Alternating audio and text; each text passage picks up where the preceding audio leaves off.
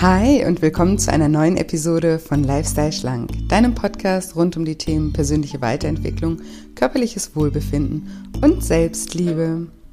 Ich bin Julia und heute habe ich wieder einen ganz besonderen Interviewgast für dich, nämlich den lieben Dominik Spenz, den Erfinder des 6-Minuten-Tagebuchs.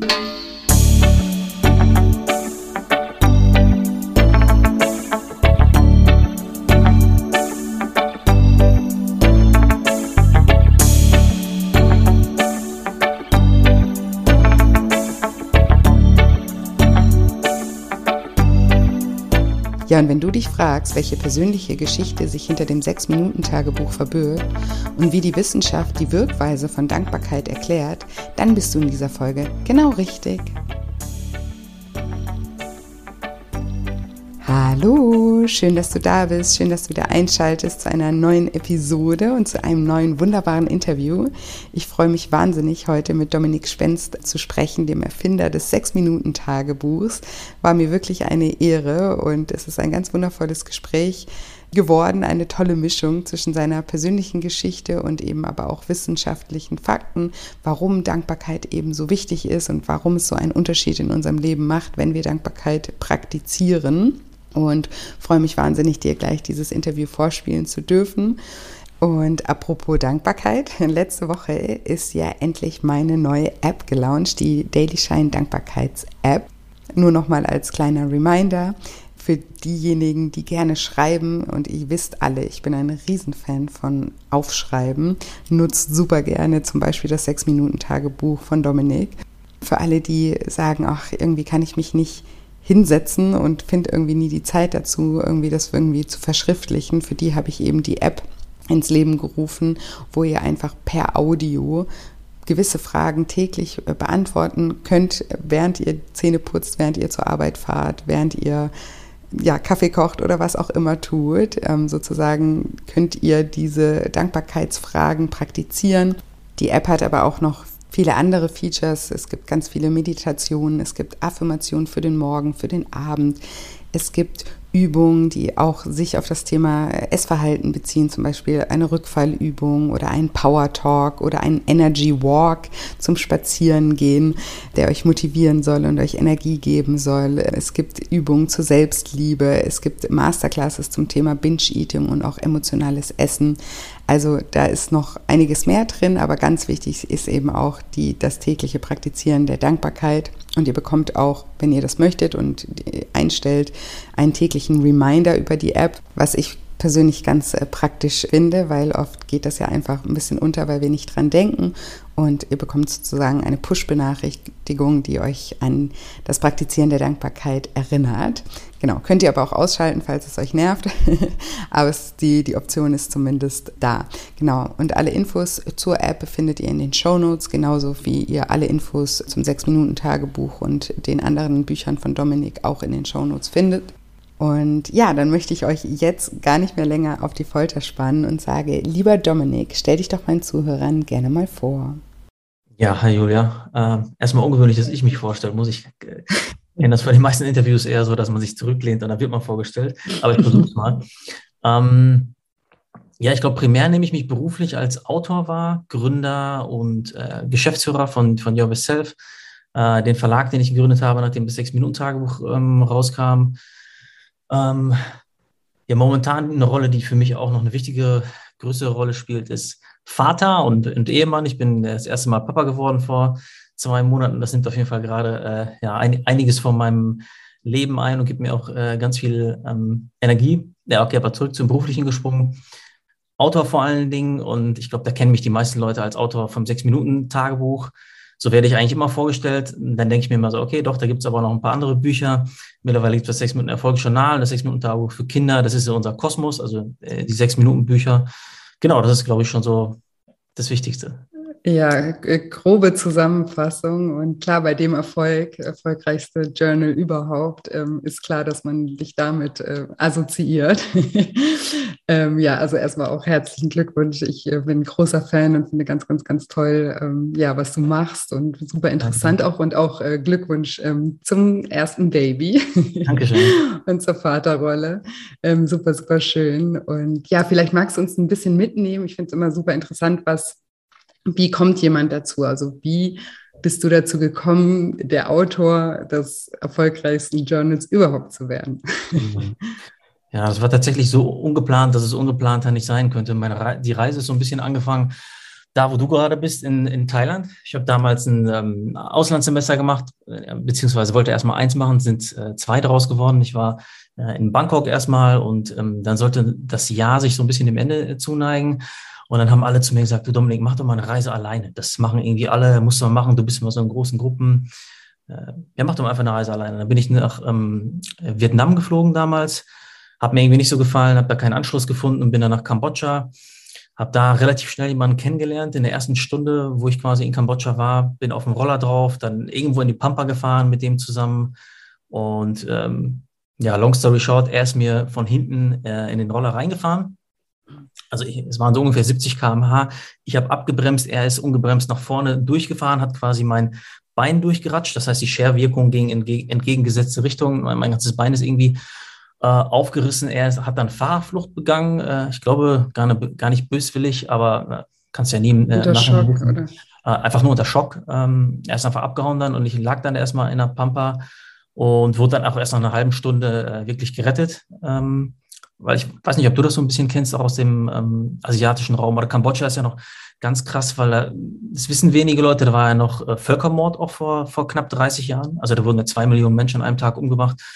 Und für Tourismus ist auch noch gar nicht so lange geöffnet, das Land. Das heißt, da ist, äh, da wirst du einfach liegen gelassen. Das ist einfach. Ähm, die ne, Hemmschwelle groß, dann auf dich zuzugehen, oder? Genau, die Hemmschwelle groß zuzugehen. Ich meine, auch irgendwo verständlich, musst dir einfach das Bild vorstellen. Ich lag da mit einem halboffenen Bein, irgendwelche Insekten da rumfliegen, da traust du dich auch nicht irgendwie reinzugehen. Das Blut war überall am Spritzen und so weiter. Ja, long story short, dann ähm, äh, stand zur Debatte eine relativ lange Zeit, ob ich mein ähm, Bein behalten kann oder nicht. Ähm, ob es amputiert werden soll oder nicht, das war für mich auf jeden Fall eine äh, krass negative Nachricht, wahrscheinlich so wie für jeden. Für mich war es einfach nochmal ähm, ganz was besonders Negatives, weil ich Sport und Bewegung einfach so krass mit meinem Charakter assoziiert habe. Das war so Teil meiner Identität, Basketball zu spielen und äh, ich wollte gerade sagen, du kommst aus dem Profibasketball auch, ne? Also was heißt Profibasketball? Ich wäre gerne in Profibasketball äh, gegangen, äh, aber äh, hat quasi ab äh, 18 hat es schon aufgehört, auf diesem hohen Niveau zu sein. Ich war auch äh, im Nationalkader drin und so weiter, aber ähm, habe dann Kreuzbandriss relativ schnell gehabt und ab 18 war es dann eigentlich immer nur so ein, äh, so ein Hobby. Also äh, überhaupt nichts mehr mit Professionalität zu tun gehabt. Ähm, ja, aber das konnte ich dann halt auch nicht mehr äh, machen danach. Ja, klar. Genau, um zum Unfall zurückzukommen. Ähm, ne, deine Ausgangsfrage war, wie bin ich überhaupt zum, zum Buch gekommen? Zum Buch gekommen, ja. ja, genau. Ja, ging, Aber hol gerne aus, weil das ja. gehört ja alles mit, gehört ja alles mit dazu wahrscheinlich. Genau. Ähm, und hat man einfach eine Phase gehabt, wo es mir wirklich kacke ging im Krankenhaus. Ne? Also ich bin, ich bin von, äh, lag in Kambodscha eine Woche im Krankenhaus und da haben wir mal alle gesagt, ja du, in Deutschland regeln die das. Das war für mich so, okay, das wird dann irgendwie eine Standard-OP sein. Es war klar, es wird eine Hauttransplantation gemacht. Das heißt, man nimmt von irgendwo anders in meinem Körper Haut und ähm, transplantiert die quasi auf das Gewebe, was nicht da war, auf dieses offene Fleisch drauf, wird so ein bisschen dann ausgedehnt und eine ganz dünne Hautschicht drauf gemacht. Und in Deutschland hat sich halt herausgestellt, ja, Pustekuchen, so einfach ist das nicht. Das erste Krankenhaus, in dem ich war, hat mehrere OPs gemacht und hat es nicht hinbekommen, weil immer wieder das äh, Fleisch sich sozusagen entzündet hat und die immer wieder mehr äh, Fleisch wegnehmen mussten. Und es wurde halt dann so, das Loch wurde immer größer in meinem Bein sozusagen. Also man sieht es auch jetzt noch von außen, äh, sieht nicht so schön aus, aber ich, ist auf jeden Fall funktional mittlerweile. Ähm, und bin dann in ein Spezialkrankenhaus transferiert worden, wo, wo die es dann wieder mehrere Mal versucht haben. haben. Long story short, es waren äh, zwölf Operationen und 16 Wochen im Krankenhaus. Und vor allen Dingen in dieser Anfangsphase, als ich halt gemerkt habe, du, ist doch nicht so leicht, das äh, wird jetzt doch nicht so easy funktionieren, da ging es mir einfach, einfach kacke. Und ich kannte das auch nicht von mir. Ich war so ein Mensch eigentlich vorher immer, ähm, ja, der sich wahrgenommen hat als jemand, der egal was passiert, das kriege ich schon irgendwie hin. So. In, dem, in dem Jahr davor sind auch zwei der wichtigsten Menschen in meinem Leben gestorben. Also mein ähm, Opa ist gestorben und mein Onkel, mit dem ich auch in einem Haus gelebt habe, fast die ganze mhm. äh, Kindheit. Und äh, zumindest verhältnismäßig habe ich das gut weggestellt. Ich, ich, konnte zumindest schlafen, sagen wir mal so. Und da fing mhm. halt so eine Phase für, für mich auch an, wo ich nicht schlafen konnte. Und dann war der Wendepunkt, äh, hat meine Oma mich besucht. Also meine Oma ist sozusagen der, die Mutter von dem Onkel, von dem ich dir gerade erzählt habe, der gestorben mhm. ist. Ein einziger, einziger Mann ist gestorben. Also sie war schon in so einer richtigen Down-Phase. Dann hat sie irgendwie zwölf Kilo abgenommen oder so durch diese ähm, Erfahrung nochmal mit mir, weil sie das total belastet hat. Da habe ich mir gedacht, mhm. du, Dominik, jetzt ist irgendwie der Wendepunkt. Du musst dich da irgendwie rausziehen aus diesem mhm. mentalen Loch irgendwie mit beiden Händen. Und bin dann auf die positive Psychologie gestoßen, auch auf so Themen wie äh, Dankbarkeit, anderen Gutes tun und ja, so ganz viele Dinge, die ich damals noch so mit Oma-Weisheiten und Kalendersprüchen einfach assoziiert habe, allen, allen voran auch Dankbarkeiten. Ja, das war für mich damals so, ja, Danke sagen, oh ja, okay, äh, ist nichts Neues, ne? Mhm. Und habe mich dann mit diesen Themen viel auseinandergesetzt. Also Zeit richtig bewusst, also hast du, hast du in dem Moment, wo du gesagt hast, okay, also deine, deine Oma sozusagen zu sehen, dass sie so leidet, weil du so leidest, war deine Motivation zu sagen, ich muss was, muss was ändern. Und ist dir dann in den Sinn gekommen, ich beschäftige mich jetzt mit solchen Themen, um da wieder rauszufinden? Also war das so bewusst oder war das eher ein Zufall, dass du irgendein Buch geschenkt bekommen hast oder irgendwas, wo du dann darauf gestoßen bist sozusagen mhm. und dann Anker gefunden hast?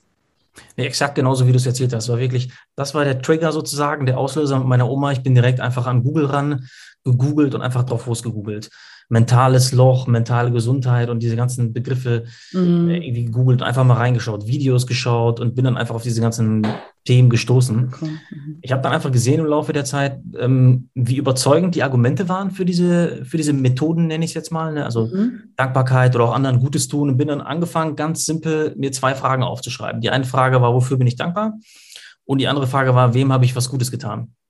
Und wem habe ich was Gutes getan, war deswegen so eine äh, zentrale Frage, weil ich mich davor im Leben, ehrlich gesagt, so zu dem Zeitpunkt, wie ich es reflektiert habe, als relativ egoistisch wahrgenommen habe. Das ist mir so ein bisschen aufgefallen in der ähm, äh, Krankenhausphase, dass ich teilweise mich egoistisch verhalten habe, ähm, weil ich ja viel äh, ähm, Nachdenkzeit auch hatte. Mhm. Und habe da einfach mal gedacht, ich versuche mal auch den Fokus drauf zu legen, was, was tue ich anderen Gutes und dieses, diese Dankbarkeitsfrage.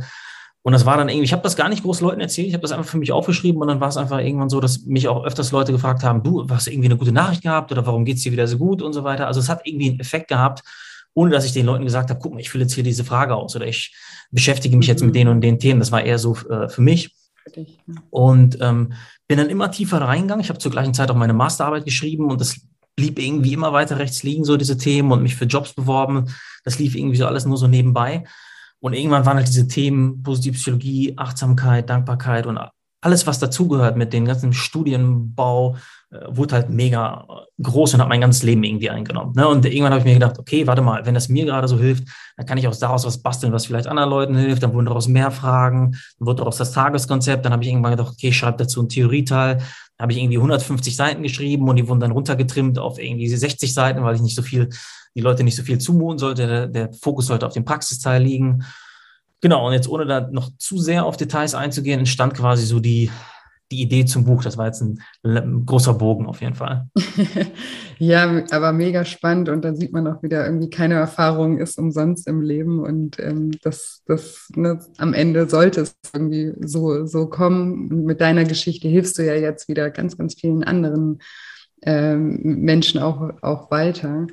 Und was ich auch so toll finde am mhm. Sechs-Minuten-Tagebuch oder auch an deiner Arbeit, ist eben, dass das nicht so auf diesem Esoterik Film ist, ne? also so mhm. Hokuspokus, sondern dass, dass du das ja auch zumindest in, in dem einen Sechs-Minuten-Tagebuch auch alles so toll erklärst. Also du hast gerade gesagt, du hast es dann nochmal runtergebrochen. Ja.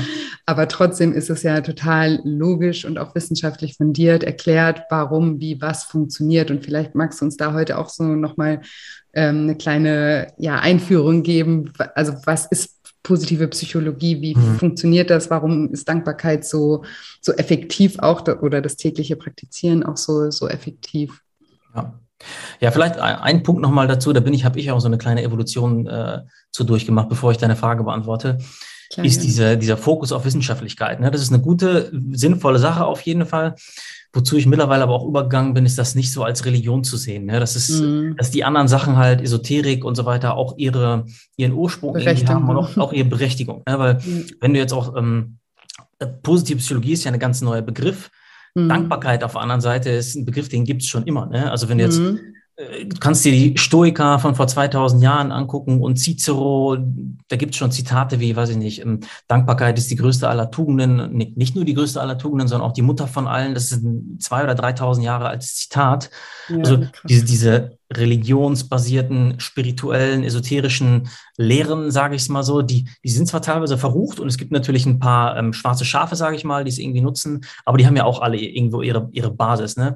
Klar was, was ich ganz interessant fand, ich habe letztens ein Buch von Joe Dispenza gelesen und da meinte er halt, weil er viele Dinge macht, die so auf der Schwelle sind, die noch nicht wissenschaftlich mhm. bewiesen sind, wo er halt gesagt hat, wir dürfen halt Studien nicht als unsere neue Religion nehmen, weil es kann ja sein, dass wir jetzt gerade, stell dir mal vor, wir hätten jetzt gerade Dankbarkeit entdeckt, aber es gibt noch keine Studie dazu. Würde das dann mhm. heißen, nur weil es keine Studie gibt, wenn wir nicht dran glauben? Ja, ja genau. Es sollte immer so ein Mix aus, aus allem sein. Das, das spricht mir voll aus der Seele, weil ich, ich bin zum Beispiel ich möchte immer alles verstehen und mhm. mir ist es dann im, im Endeffekt egal ob das wissenschaftlich bewiesen ist, mhm. weil ich auch immer sage, okay, es ist jetzt, unser Status quo ist jetzt, ist es bewiesen, in zehn Jahren ist dann das Gegenteil wieder bewiesen oder so. Also es ändert, es verändert sich ja auch immer wieder, aber was für mich eigentlich der Beweis immer ist, ist, ich sage immer, was funktioniert, funktioniert, ja, mhm. und das selber zu erleben, ne? wie in deinem Fall, du hast es ja du hast mit ganz kleinen Dingen angefangen und die haben dir ja offensichtlich geholfen. Und das ja. ist ja, also mehr Beweis braucht man ja eigentlich gar nicht. Aber trotzdem finde ich es immer ähm, wichtig irgendwie auch, egal ob das jetzt wissenschaftlich oder einfach nur auf der logischen Ebene irgendwie mhm. erklärt ist, wie es funktioniert, weil das, finde ich, oft helfen kann, das ein bisschen besser zu verstehen oder den Glauben daran auch zu stärken. Ne? Das, weil da, damit steht und fällt ja im, im Prinzip auch alles. Definitiv. Vor ja. allen Dingen, was auch dazu kommt, ist der Aspekt, ich wäre niemals bei diesen Themen gelandet ohne diese Wissenschaftlichkeit, weil damals war ich noch an dem Punkt, wenn du mir keine wissenschaftlichen Studien geben kannst dazu. Und für mich war ja. damals ganz wichtig, so als BWLer auch zu schauen, gibt es verschiedene Studien, weil Studien sind ja meistens so, okay, gibt es jetzt zu Dankbarkeit eine Studie, die äh, das beweist, dann würde ich sagen, okay, ist schon mal, klingt schon mal überzeugend, sind aber vielleicht alle zehn Studien, die es gibt, von dem gleichen Unternehmen finanziert. Ne? Und dann ja. guckst du und es gibt eine große Bandbreite und in verschiedenen Zeiten verschiedene Studien, dann bist du schon überzeugt. Dann kommt noch vielleicht die ähm, Philosophen, die das sowieso schon länger sagen, kommt noch dazu und dann wird es halt immer überzeugender. Ja. Ähm, und genau das, um zu deiner Frage zurückzukommen, haben wir halt bei den Themen Dankbarkeit und Psychologie. Da hast du halt überall wirklich dieses, dieses Fundament, was schon damals irgendwelche Leute festgestellt haben, und, und jetzt auch, um mal vielleicht eine konkrete Studie zu nennen, die damals für mich, ähm, das war die erste Studie, die ich gelesen habe, die mich über, überzeugt hat von Dankbarkeit, ist ähm, Martin Seligmann, den kennst du bestimmt, das ist ja der, der Gründer der positiven Psychologie ähm, sozusagen, zumindest wird er als vieler von, äh, als, als der Gründervater angesehen, hat ähm, sechs verschiedene Glücksmaßnahmen äh, sozusagen getestet, wo Probanden eine Woche lang verschiedene Sachen machen sollten. Auch alles Dinge, wo eigentlich nachgewiesen ist, dass sie einen guten Effekt haben. Ein, einer der sechs Dinge war, dass du drei äh, Sachen, die abends aufschreibst, tolle Sachen, die dir passiert sind im Laufe des Tages. Eine Sache war, dass du dir morgens aufschreibst, worauf freust du dich. Ne? Alles so Dinge, wo man intuitiv sagen würde, ja, das hat auch schon einen positiven Effekt. Mhm. Aber Dankbarkeit stach halt komplett heraus. Das hatte einfach irgendwie den zwei oder dreimal äh, so großen Effekt. Und das Interessante dabei war auch, ähm, also die Leute haben eine Woche lang Dankbarkeit aufgeschrieben in Form von einem Dankbarkeitsbrief. Ne? Einfach gesagt, du, ich bin dafür dankbar und für jenes dankbar. Einen Monat später, zwei Monate später und sogar sechs Monate später konnte man noch irgendwie einen Effekt davon messen. Ne? Also das hat halt schon so ein bisschen für mich klar gemacht, okay, wenn das nach einer Woche schon so einen Effekt hat, was hat das dann für einen Langfrist-Effekt? Ähm, mhm. ne? Und von solchen Studien gibt es halt relativ viele übers, übers riesige Spektrum äh, ähm, hinweg. Ja, mega, äh, mega interessant. Und was ich auch interessant finde, und das kommt mir gerade so im Hinterkopf fest, ob ich es richtig hinkriege, aber ich glaube, das habe hab ich sogar in deinem Buch gelesen, dass Glück sozusagen ja auch unabhängig davon ist, wie die wirtschaftlich, äh, wirtschaftliche Lage von äh, den, den äh, Ländern ist, ne? also mhm. oder von der finanziellen Situation von den Menschen, ne? sondern dass es ja wirklich darauf ankommt, wie du denkst, ja, dass das dein Glück definiert. Ist es aus deinem Buch? Steht im Buch auch drin. Da fällt, ja, mir, ganz, ich glaub, fällt, mir, fällt mir eine ganz coole Geschichte ein dazu. Die habe ich vor, vor, paar, vor paar Tagen noch gelesen. Und zwar, da sind so zwei ähm, Autoren, äh, sind Kurt Vonnegut ist der eine und der andere ist irgendwie Joe irgendwas, sind bei so einem Milliardär äh, zu Gast bei so einem Dinner in, in New York und der Milliardär verdient irgendwie mega viel äh, Geld und äh, da sagt der eine Autor zu dem anderen, und es sind beide Millionen Bestseller-Autoren, ist eine wahre Geschichte, äh, wirklich, sagt der eine zu dem anderen, Du, was fühlst du eigentlich, wenn du dir, wenn, wenn du daran denkst, dass der unser Gastgeber hier an einem Tag wahrscheinlich mehr verdient, als du mit deinem besten Buch in dem ganzen Leben verdient hast? Hat er gesagt, fühle ich gar nicht viel, weil er, er wird, der, unser Gastgeber wird etwas haben, was ich nie oder ne, etwas haben, was ich habe, aber er nie haben wird. Und dann hat der andere gefragt, was soll das denn sein? Dann sagt er, genug. Ne? Also, weil ja. Dankbarkeit zielt ja darauf ab, dass du zumindest mal zu gewissen Zeitpunkten in, in deinem Leben einfach, einfach genug hast. Und das ja. spielt so ein bisschen auf das zurück, was du, was du gerade meintest. Der, einer der größten Determinanten dafür, ob wir erfolgreich sind oder nicht, ist ja, ob wir den Fokus darauf legen, auf das, was nicht da ist, oder ob wir den Fokus darauf legen, auf das, was, das, was da ist. Weil wenn du ja, ne, du guckst dir die, die Zahlen an über die einzelnen Länder und egal in welchem Land du bist, ist es ungefähr eine relativ konstante konstanter Durchschnitt, wie die Leute, wie die Leute glücklich sind. Natürlich musst du solche Länder ausschließen, wo jetzt gerade Völkermord oder sowas ist, ja, natürlich. Klar, ne? ja. Aber im Regelfall ist es, ist es so, dass die, die Einstellung eine viel größere Determinante ist als die, die Lebensumstände, genauso wie du gerade gesagt hast. Und das ist halt so das, das Interessante, dass wir das ja in der Hand haben, ne, ja. ne, wie wir die Einstellung haben.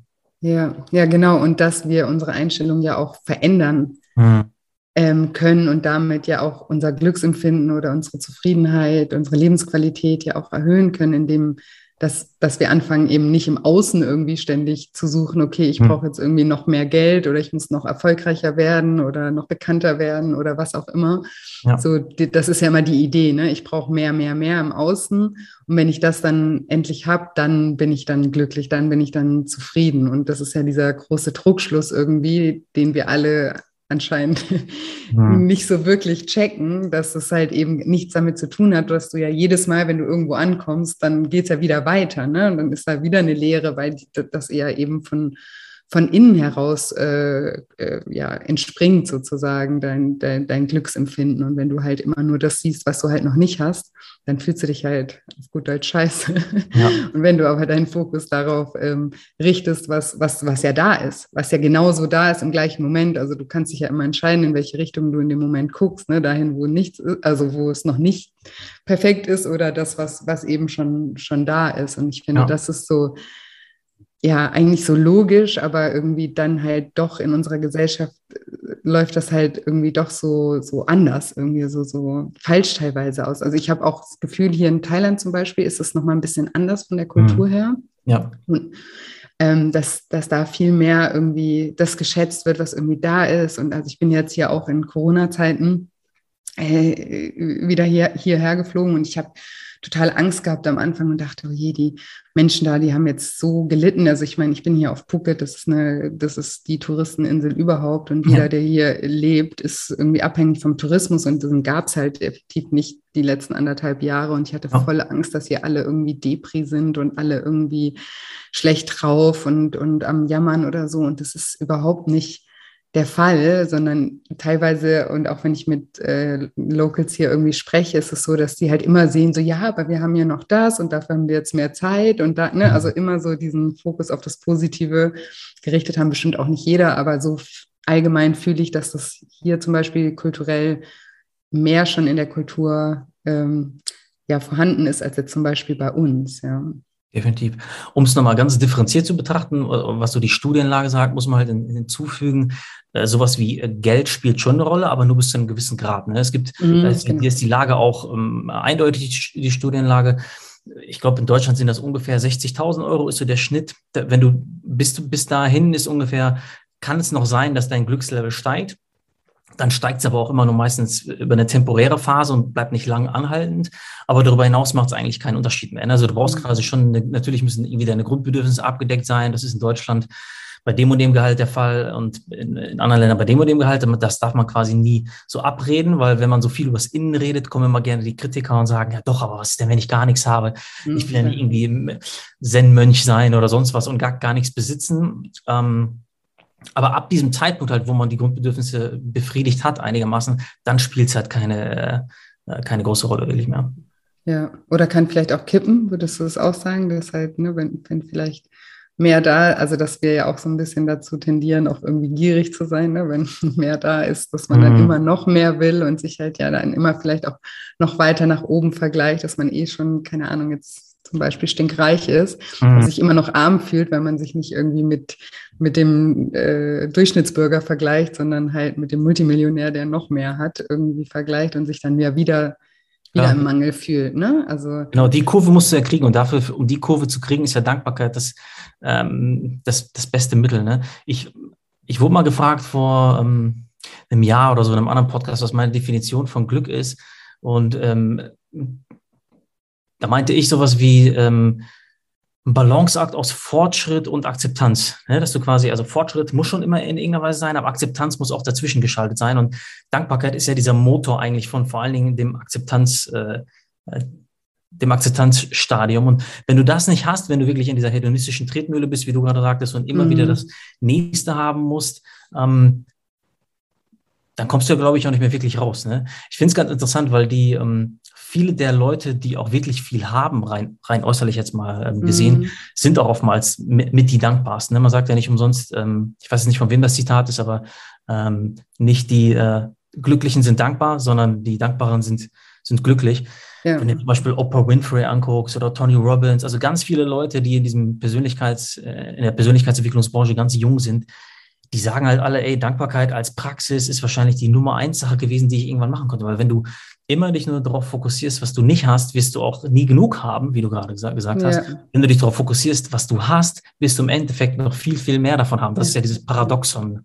Äh. Ja, ja, ja. Find, also das äh, finde ich auch, sollten wir irgendwie alle auch lernen. Ich, ich habe immer so dieses Bild im Kopf, kennst du das mit diesem Reiter, der so auf einem Esel sitzt und so eine, so eine Möhre angelt, also mit ja. so einer Angel auf und die ja. und, und, der, der Esel die ganze Zeit dieser Möhre hinterher rennt und sie aber nie zu fressen bekommt. So ist es ja. so verbildlich, finde ich, wie wir halt teilweise ähm, sind mit, mit, ähm, mit Erfolg oder mit, ja, mit, mit, mit, mit unserem Ehrgeiz. Und ich finde auch, also das hast du mega schön gesagt, dass man sich ja schon weiterentwickeln darf. Und ich glaube, das ist auch ein menschliches Grundbedürfnis, irgendwie zu wachsen. Ne? Also mhm. ich finde irgendwie, das ist, also auch so dieses Grundgefühl, nicht genug zu sein, hat, glaube ich, schon teilweise ja auch so seine Daseinsberechtigung, weil wir ja auch noch nie, noch nicht unser volles Potenzial irgendwie ausgeschöpft haben und wahrscheinlich auch nie ausschöpfen werden. Also deswegen fühlen wir wahrscheinlich, ja, wir könnten immer mehr und mehr.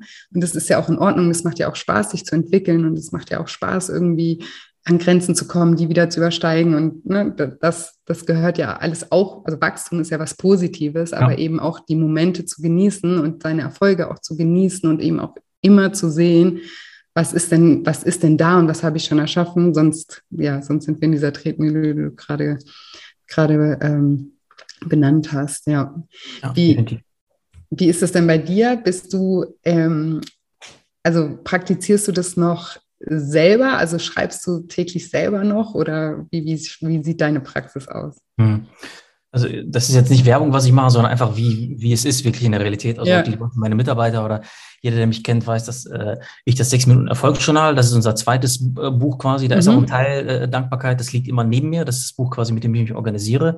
Das sechs Minuten Tagebuch an sich nutze ich tatsächlich nur noch mit meiner Frau zusammen und das nutze ich auch so vier, fünf Tage die Woche, also nicht mehr täglich. Das heißt, das ist auf jeden Fall noch da. Äh, was ich zum Beispiel mit meiner Frau auch immer abends mache, das geht so in die Richtung Dankbarkeit, ist einfach der schönste Moment des Tages immer.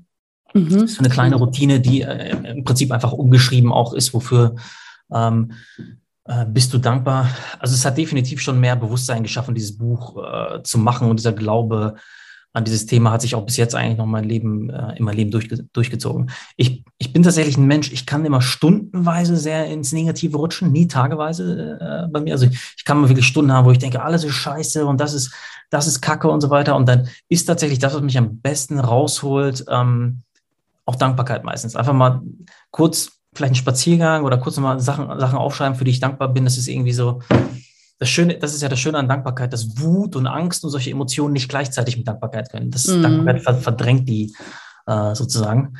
Wie ist das bei dir? Würdest du sagen, du bist von, von Grund auf ein dankbarer Mensch oder wie war deine, deine Reise da? Ja, ich glaube, ich habe das hier schon öfter mal erzählt. Ich, ich habe das erst alles so richtig kapiert, wie ich eigentlich drauf bin, als ich mich mit Persönlichkeitsentwicklung beschäftigt habe, weil ich habe das große Glück, dass meine Mom mich irgendwie so erzogen hat, dass wie immer schon, also bei uns war es immer so, wenn mir irgendwie was Schlimmes passiert ist, was ich als schlimm empfunden habe, was ich geheult ja. habe als Kind oder ne, irgendwas war, dann war immer meine Mutter immer gesagt, ja, aber für was könnte das denn gut sein?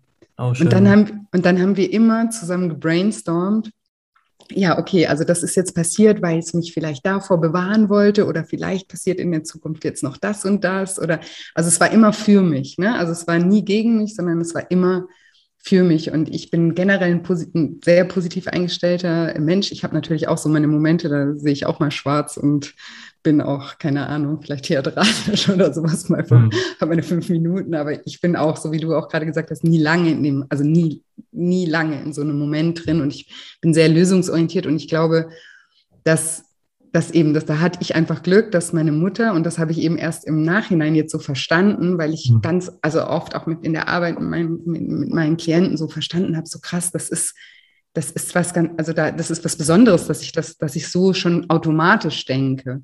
Ne? Und ich sehe aber auch in meiner Arbeit, dass man ja sich schon umprogrammieren kann oder dass ne, Menschen, wenn sie anfangen, das dann auch wirklich zu praktizieren und zu machen, dass die Einstellung und dass, dass die Verhaltensweisen und die Denkweisen sich ja wirklich verändern in, in eine positive Richtung. Also ich kriege so viel Feedback dazu.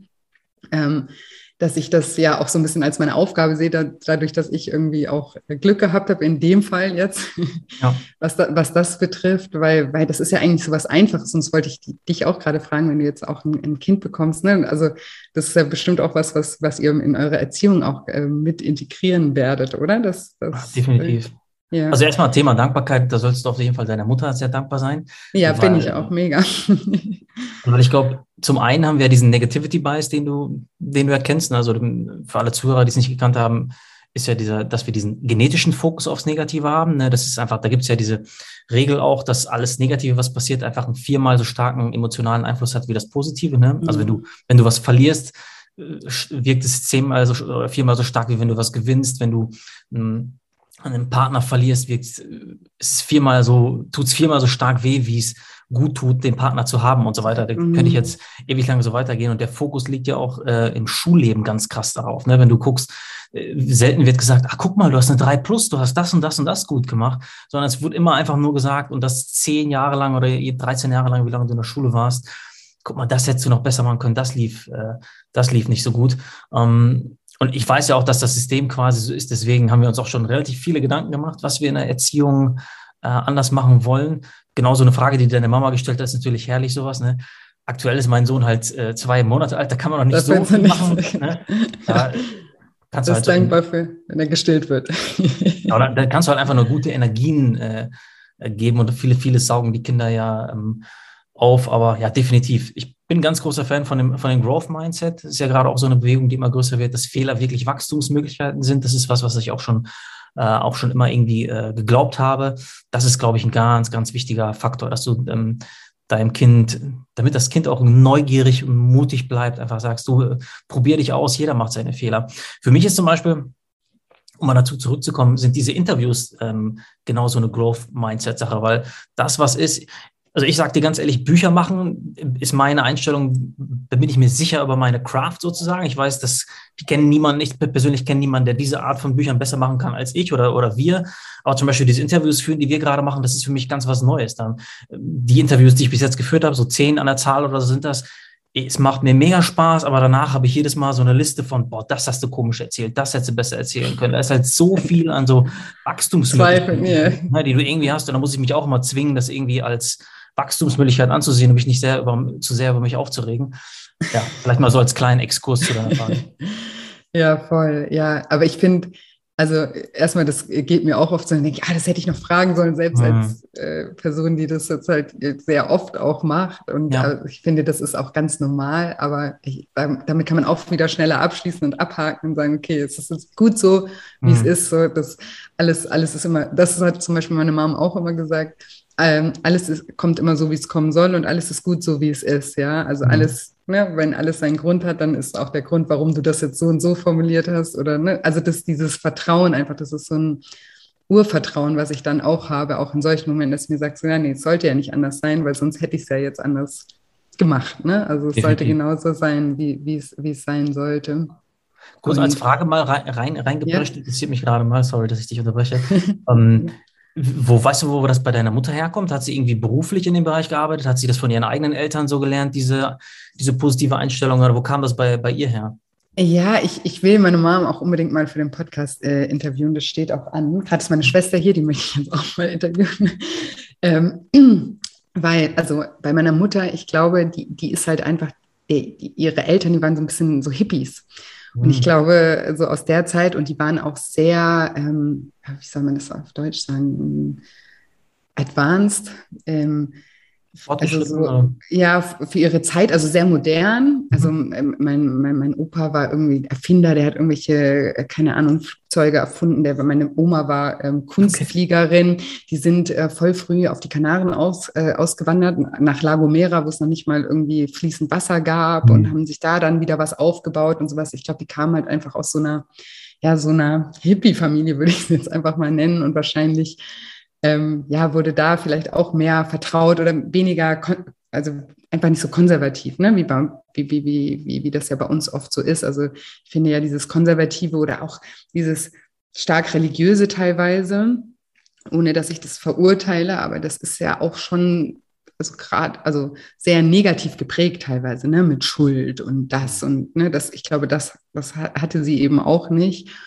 Aber ähm, finde das auch mega spannend und habe mir auch schon gesagt, weil ich das schon so oft hier irgendwie am Rande immer mal wieder erwähnt habe, weil das für mich so eine Erkenntnis war, warum ich da in dem Sinne irgendwie anders denke. Genauso mit Fehlern auch, das, was du gerade gesagt hast. Ich habe irgendwie, ich wurde mal für so ein Buch interviewt und dann hat man mich gefragt, so was war mein größter Misserfolg? Und ich kam mir richtig doof vor, weil ich, ich habe gar nicht das Gefühl, dass ich irgendwann mal Misserfolg hatte. So, weil ich denke okay. immer, ja, okay, das ist halt nicht so gelaufen, wie ich wollte. Und dann habe ich überlegt, wie kann ich es jetzt so machen? Und dann denke ich ja wieder so, ja, okay, ich musste ja dahin kommen, weil sonst wäre ich ja gar nicht auf die Lösung gekommen oder so. Ne? Also so ja. ist es bei mir irgendwie so verschaltet und das war für mich immer ganz normal, bis ich halt gesehen habe, okay, weil das ist nicht, das ist nicht bei jedem so, aber ähm, es kann bei jedem so werden, wenn man, wenn man ja hart genug sozusagen dafür auch ähm, trainiert. Mhm. Ja, ich komme tatsächlich aus, einem, ähm, aus einer russischen Kultur quasi. Also meine Eltern sind in ähm, Russland aufgewachsen, teilweise auch noch die ähm, Eltern von meinen Eltern und so weiter. Da ist halt eher der Fokus schon auf dem äh, Materiellen. Ne? Das ist eine, natürlich eine sehr gastfreundliche äh, Kultur, aber es ist auch mega wichtig, dass du einfach einen guten Job hast. Und da gibt es auch nur diese paar Jobs, die irgendwie anerkannt sind. Ne? Irgendwie mm. bist du Ingenieur oder Anwalt oder Arzt oder Manager und sonst kennt irgendwie keiner irgendwas und Anzüge tragen und jeder muss ein eigenes Haus haben und ein Eigenheim. Das sind so die Dinge, die man, die keiner so richtig ausspricht, aber die implizit immer, immer mitschwingen. Ne? Jetzt im, vielleicht im Gegenteil, im Gegensatz zu so einer Hippie-Kultur, wie du es gerade äh, ja. äh, betitelt hast, komme ich da aus einer ähm, sehr materialistisch angehauchten ähm, Kultur und habe das auch echt hyper spät erst gemerkt. Ne? Mir, bei mir ging es immer so, in der Schulzeit ging es immer darum, Auto, ich wollte unbedingt einer der Ersten sein, der ein Auto hat, einen Roller hat und gut anziehen und so weiter. Und bis ich irgendwie gecheckt habe, woher das kommt und wie, warum das so wichtig war und so, ewig lang gedauert. Ne? Also es ist echt, kann mega wertvoll sein, auch schon in jungen Jahren das irgendwie zu hinterfragen. Ne? Deswegen finde ich es cool, dass das gerade so ein bisschen das, was wir machen, sage ich jetzt mal so Persönlichkeitsentwicklung, mehr und mehr Mainstream wird, damit einfach mehr und mehr Jugendliche das auch schon früher äh, verstehen können. Wo, wo kommt deren Programmierung, deren Verschaltung her? Ja, voll. Ich sage also ich sage auch mal, dass alles, was wir irgendwie besprechen, das sollte eigentlich ja schon irgendwie Stoff auch in der Schule sein, auch für mhm. Toleranz, ähm, gegenseitige Toleranz und besseres Verständnis untereinander. Das, das würde so einen großen, so einen großen Unterschied machen. Aber ihr habt ja sogar auch ein ähm, ähm, Buch auch für Kinder, oder? Genau, wir haben tatsächlich genau aus dem Hintergrund, den du jetzt gerade beschrieben hast, haben wir vor mittlerweile anderthalb Jahren das Sechs-Minuten-Tagebuch für Kinder rausgebracht. Es war tatsächlich mit, als das Sechs-Minuten-Tagebuch rauskam, mit einer der ersten Anfragen für ein anderes Buch. Also das war, die Idee war schon immer da. Wann kommt denn nicht die Kinderversion? Macht doch mal eine Kinderversion und so weiter. Und dann haben wir uns vor zweieinhalb Jahren an das Projekt gewagt, haben auch mit vielen Experten da zusammengearbeitet, zum Beispiel auch mit dem ähm, Gründervater des Schulfaches Glück in Deutschland. Das gibt es ja in manchen Schulen schon. Und Ach echt? Genau, mit dem. Ähm, äh, was, ist, was ist das? Kann, kannst du das kurz mal, das interessiert mich. Also er, der hat quasi, ähm, er hat quasi äh, das Schulfach Glück in Deutschland etabliert. Das heißt, es gibt manche Schulen, das sind, ich glaube, das sind eine Zahl irgendwie 70 oder 80 Schulen, wo wirklich äh, Leute, die bei ihm auch Dr. Fritz Schubert ist das, die bei ihm auch ähm, äh, die eine Ausbildung machen können, um das Schulfach zu unterrichten sozusagen. Es ist so ein bisschen, geht in die Richtung Ethik, Philosophie, also es muss ja auch irgendwie mal kategorisiert werden für Lehrer. Und dann geht es wirklich darum äh, zu lernen, du, was sind deine Werte, was macht dich glücklich und so weiter. Diese, diese Themen, die einfach zum, zum Glück dazugehören. Ja. Cool. Genau, mit, Ja, mit ihm haben wir zusammengearbeitet, noch so mit ein paar anderen Experten. Und es geht quasi genau darum, dass Kinder schon ganz schnell verstehen, ey, wofür bin ich dankbar? Was macht mich besonders?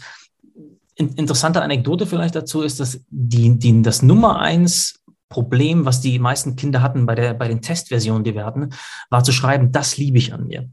Also mhm. auch, auch, vor allen Dingen aus verschiedenen Kulturen, da, da konnten die Kinder nichts aufschreiben, da hatten die einen Widerstand, da haben die teilweise gesagt, hey, wie, was liebe ich an mir? Ich kann doch das noch nicht und ich will das nicht und ich bin doch das nicht und die anderen sind besser. Ich, also da gab es wirklich riesige Unterschiede und vor allen Dingen auch, auch aus vielen anderen Kulturen, wo die ähm, Kinder das gar nicht aufschreiben konnten. Ne? Und deswegen ähm, ja, sind wir auch echt froh, dass wir das gemacht haben unser Ziel ist auch, dass das wirklich zum Schulbuch wird, ne? also zum Standardwerk in der dritten und vierten Klasse. ist Es mega schwer beim deutschen Schulsystem, da irgendwie durchzukommen. Es gibt schon so ein paar Schulklassen, die das Buch nutzen. Aber ja, da ist noch ein weiter Weg, wie du gerade schon gesagt hast. Mm, ja, leider.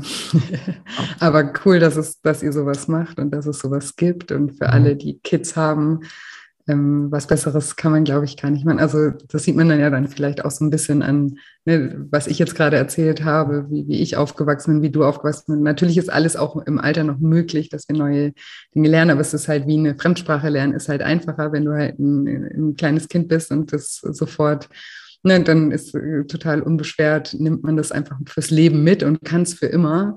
Und es ist total, also ist dementsprechend schon äh, programmiert. Und wenn man es halt später macht, hat man halt ein bisschen mehr Arbeit wieder damit. Das heißt nicht, dass man das nicht lernen kann, aber äh, von daher. Und also es gibt ja das Sechs-Minuten-Tagebuch, das Erfolgsjournal und das, das ähm, wie heißt das Kinder, Kinder? Das ist das Sechs-Minuten-Tagebuch für Kinder sozusagen. Für Kinder, okay. Ja. Und das Erfolgsjournal, wie unterscheidet sich das? Also was ist da nochmal ein bisschen ähm, der, anders? Oder? Mhm.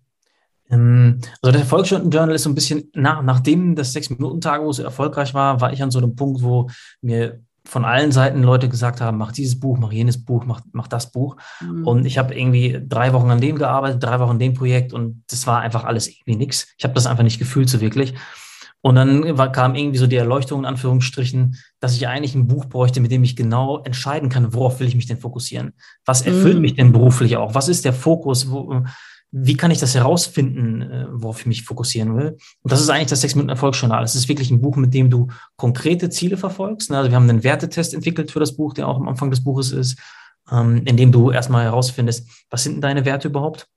Ja, cool. für, mich, für mich ist das zum Beispiel äh, Herausforderung ist für mich ein ganz äh, großer Wert, Sinn ist für mich ein äh, großer Wert auch. Und ähm, genau, du findest erstmal für dich heraus, was sind deine Werte und baust dann darauf basierend quasi kleine Gewohnheiten auf, mit denen du deine Ziele erreichst. Das ist so das, das Konzept des Buches. Ist für mich wirklich, das Buch liegt überall, es liegt auch jetzt gerade neben mir mein Anker. Ich schreibe mir da morgen auf, es ist mein Fokus des Tages, fokussiere mich darauf und habe dann meine ganzen To-Dos da. Es gibt eine To-Relax-Liste, das ist ein Begriff, den wir etabliert haben fürs Buch, dass du nicht nur eine To-Do-Liste hast, sondern auch eine To-Relax-Liste, diesen, diesen Balance-Akt. Also das ist so ein bisschen auch der Fokus des Buches. Der Slogan heißt Ziele gelassener und fokussierter erreichen. Das sind ja erstmal so Sachen, wo man sich denkt, hm, mit Ziele erreichen assoziiert man nicht direkt äh, Gelassenheit eher so Produktivität und wir haben so versucht, die Schnittstelle von Produktivität und Achtsamkeit in diesem Buch unterzubringen, weil ich einfach selber auch in einer Phase war, wo ich viel zu viel gearbeitet habe. Also ich bin, ich habe, ich glaube, ich habe ein Jahr oder so keinen Tag Urlaub gemacht, wirklich keinen einzigen Tag und habe das immer gerechtfertigt mit ja, ich liebe meinen Job und so weiter, aber es ist auch kein auch kein gesundes Maß gewesen und dieses Buch soll, äh, soll genau für diesen Balanceakt sein. Ne? Das heißt nicht nur, jeder muss ja diesen Balanceakt gehen. Weißt du, jeder, egal ob du eine Mama bist und und irgendwie mit deinen Kindern viel beschäftigt bist oder jetzt ähm, du mit deiner Selbstständigkeit beschäftigt bist oder jeder hat ja diesen Entspannen und gleichzeitig irgendwie was erreichen wollen, also mehr schaffen, ohne geschafft zu sein davon. Das ist ein Balanceakt, glaube ich, den jeder so ein bisschen durchläuft. Und genau um diesen Balanceakt, diesen Drahtseilakt so richtig zu balancieren, haben wir dieses Buch entwickelt. Geil. Cool, hört sich mega an. Und auch, also Werte, das heißt, man findet erstmal raus, okay, was ist mir überhaupt wichtig, ne? was ist so mein Kompass, der mich, der mich antreibt. Und darauf basierend meinst du dann also sozusagen rückwärts Gewohnheiten zu etablieren, die, die dazu passen. Mhm, genau. Oder? Ja. Also sagen wir zum Beispiel, also du fokussierst dich immer, du machst einen Wertetest und fokussierst dich immer erst für 66 Tage auf ein Wert, ne, weil du ja Gewohnheiten etablierst, ungefähr Pi mal Daumen nach 66 Tagen. Ähm, sagen wir mal, in meinem Fall war das, als das Journal neu entstanden ist, war es Gesundheit. Weil ich einfach viel zu wenig auf meine Gesundheit geachtet habe. Ich habe da irgendwie drei Operationen gehabt in der Zeit. Ich hatte einen chronischen Tennisarm in der Zeit und habe trotzdem weitergeschrieben und mir keine Pause genommen. Und die Gewohnheiten, die ich daraus abgeleitet habe, aus diesem Wert Gesundheit, waren einfach ähm, äh, Positionen wechseln, war für mich ganz wichtig, weil davon der Tennisarm mhm. weggeht, nicht immer in einer Position sein. Äh, es war für mich spazieren jeden Tag und es war äh, zweimal die Woche in, in Gym gehen. Und das waren so die Gewohnheiten, die ich getrackt habe. Und das kannst du genauso, wir können jetzt jedes x-beliebige Ziel nehmen du leitest dann halt die Gewohnheiten ab. Und warum das halt so viel nachhaltiger ist, ist, dann hast du halt nicht diesen Effekt, okay, mein Ziel ist, mich selbstständig zu machen, machst irgendwie einen Riesenschritt, scheiterst daran, mhm. sondern du machst halt viele kleine, konstante kleine. Schritte, die dich wirklich da, dahin führen.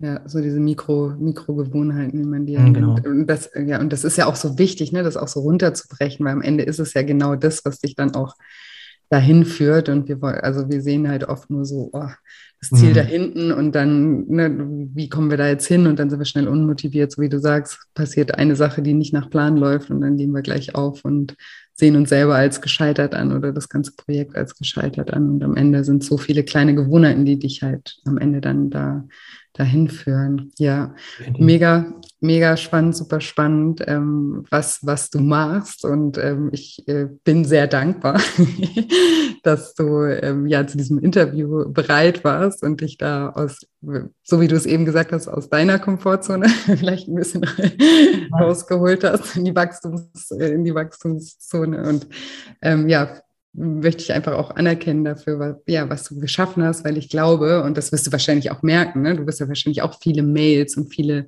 Nachrichten bekommen von, von Menschen, die, die mit, dem, äh, mit deinen Büchern arbeiten, für die das einfach einen Unterschied in ihrem Leben macht. Das muss ich jetzt nochmal kurz äh, konkret fragen, oder? Also da bekommst du da wahrscheinlich auch wahnsinnig viel Feedback, oder? Definitiv. Also es gibt ja das war also erstmal danke auch nochmal für die Einladung. Äh, ich hab, wir haben auch schon ein Vorgespräch schon gehabt und hat sich ähm, ähm, gut angefühlt. Ich finde es immer, ich, äh, das Lob, was ich in einem Interview habe, wenn es ein gutes Interview ist, ist, dass es sich anfühlt wie ein normales Gespräch. Und das, äh, finde ich, kriegst du, kriegst du ganz gut hin. Zu dem Feedback. Es gibt öffentlich einsehbares Feedback. Ne? Wenn du zum Beispiel einfach auf Amazon gehst, da haben wir mittlerweile, ich glaube, 25.000 Rezensionen oder so für unsere verschiedenen Bücher. Also für, ähm, das kann man einfach nachlesen sozusagen. Aber das, was mich tatsächlich zum damals am stärksten motiviert hat, war wirklich dieses Mail-Feedback, was schon kam, bevor da überhaupt ähm, irgendwie groß auf Amazon sich Rezensionen sammeln konnten. Ähm, ich glaube, nach, nach, zwei Wochen war das erste Feedback, wo mir jemand geschrieben hat, das ist natürlich jetzt ein Extrembeispiel, wo mir jemand geschrieben hat, ich habe dein äh, Buch benutzt äh, für zwei Wochen, das hat mich von einem Selbstmord abgehalten und das war für mich so, oh wow. Mhm.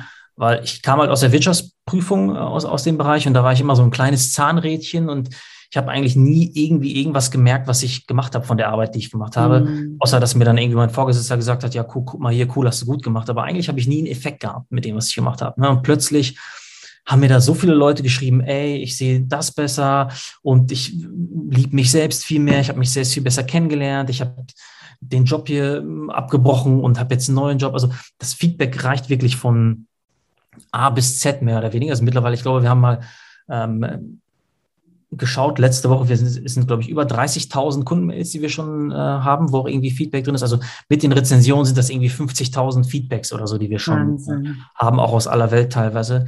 Äh, also ja, das ist so ein bisschen auch der Motor der Arbeit. Ja, wollte gerade sagen, das ist ja so die Motivation. Das ist ja, ich glaube, für jeden, der sowas macht, wie wir das machen, ist das ja mhm. sozusagen der, der Hauptantreiber einfach, weil man, weil das ist ja einfach, ne, Geld ist halt ein Stück Papier, aber das, äh, das gibt einem ja was. Ne? Das mhm. ist ja, das, das ja, das gibt einem einfach auch Energie und Antrieb und das ist total schön und deswegen danke, dass du machst, was du machst und dass du da damals nicht aufgegeben hast und ähm, dich da nochmal neu, neu aufgestellt hast sozusagen.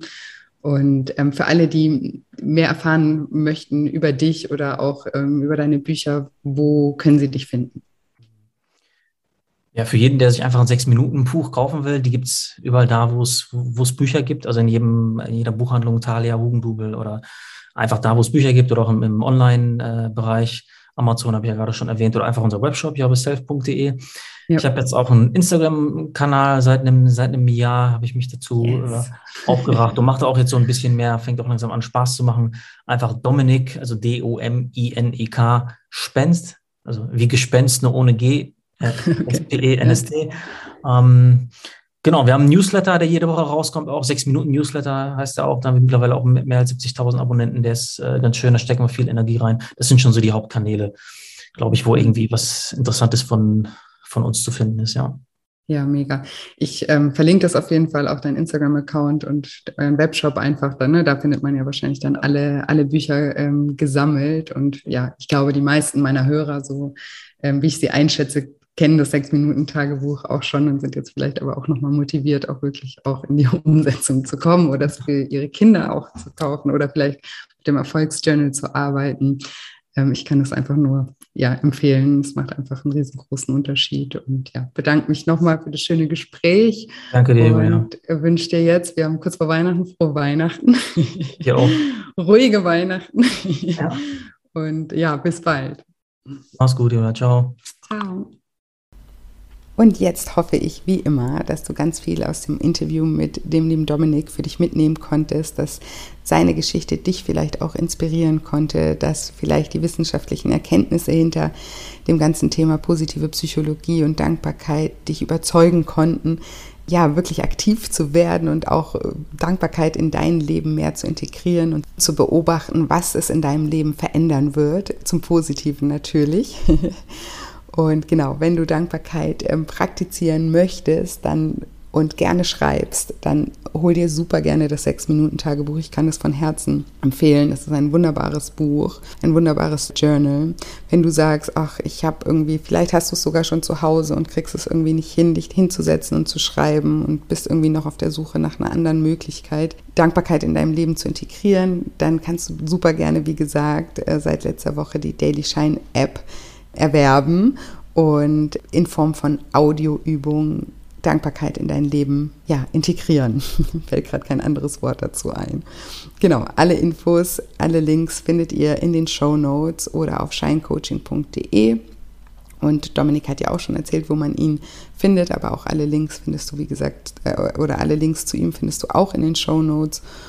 Und ja, ansonsten freue ich mich natürlich auch wie immer, wenn dir dieses Interview gefallen hat oder generell dieser Podcast gefällt, wenn du mir eine positive Bewertung hinterlässt oder den Podcast auch einfach deinen Freunden oder deinen Bekannten oder Verwandten weiterempfiehlst. Und außerdem freue ich mich natürlich wie immer, wenn du mich bei Instagram besuchen kommst unter julia-scheincoaching und ja, ansonsten habe ich heute nicht mehr viel zu sagen, außer dass ich euch wie jede Woche eine wundervolle Woche voller neuen Möglichkeiten wünsche und mich schon ganz doll auf nächste Woche Dienstag freue. Macht's gut, bis bald, eure Julia.